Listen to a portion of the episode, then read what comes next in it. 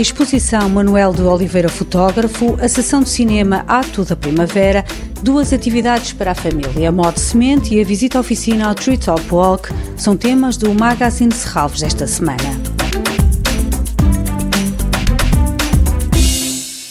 Manuel de Oliveira Fotógrafo são cerca de 100 fotografias, muitas inéditas, nunca expostas publicamente e que pertencem ao arquivo pessoal do realizador que está depositado em Serralves. Imagens captadas entre as décadas de 30 e 50 e que revelam uma faceta desconhecida do cineasta. António Preto é o diretor da Casa do Cinema Manuel de Oliveira e o curador desta exposição. Corresponde a um período da sua obra em que ele realiza filmes tão icónicos, tão marcantes quanto o Douro Faina Fluvial ou, dez anos mais tarde, o Aniki Bobó.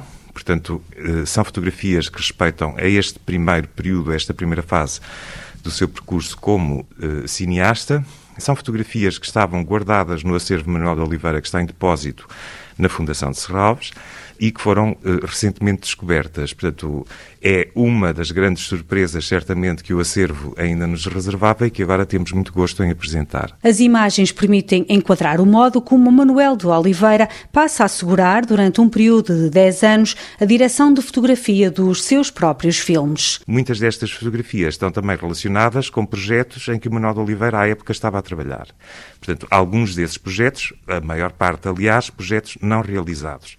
É o caso, por exemplo, de um projeto que devia passar-se no circo, o Saltimbanco, que no fundo está relacionado com uma série de fotografias do circo que apresentamos na exposição. É o caso, por exemplo, de um outro projeto, Gigantes do Douro, que é evocado no filme Porto da Minha Infância como sendo um filme que o Manuel de Oliveira realmente teria querido fazer e que não o conseguiu concretizar. Temos aqui também fotografias que estão relacionadas com esse projeto, ou, por exemplo, também as fotografias originais da Angélica, que no fundo acabam por eh, dar origem a um filme que só viria a ser realizado em 2010, apesar de o acontecimento que o inspira ter tido lugar em 1952, portanto, 60 anos mais tarde, que é o Estranho Caso de Angélica. A exposição Manuel de Oliveira Fotógrafo, para ver na Casa do Cinema a partir desta sexta-feira, 23 de outubro, e até ao dia 18 de abril. Este domingo, a Casa do Cinema Manuel de Oliveira organiza a sessão Ato da Primavera. Silêncio! Liga! Ligado! Laquete! 01B01 primeira vez. Venha! Contemple isto qualquer pecador! O Padre Eterno, por dar perdão, manda o seu filho o restaurador do pecado primeiro da humanal geração.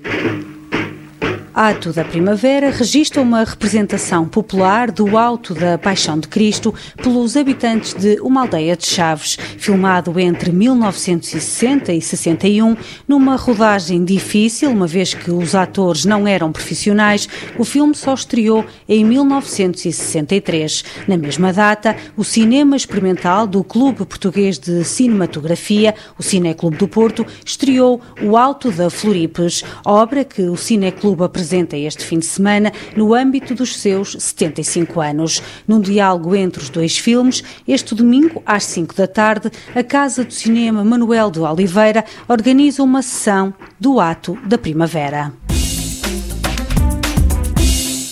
Agora uma oficina dirigida às famílias, modo semente. Existem milhares de espécies diferentes guardadas. Nesta oficina o objetivo é conhecer algumas sementes e explorar as diferentes formas, cores, tamanhos e texturas. No final, todos levam para casa um vaso com a semente que plantaram. A oficina realiza-se domingo às 10 da manhã no Parque de Serralves. É necessária uma inscrição. Para os menores de 12 anos, a participação é gratuita.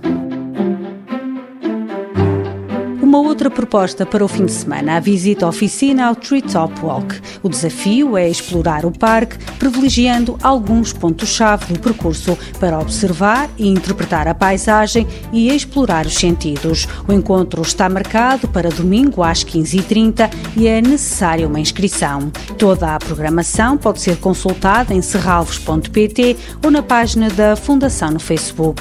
Este programa pode também ser ouvido em podcast.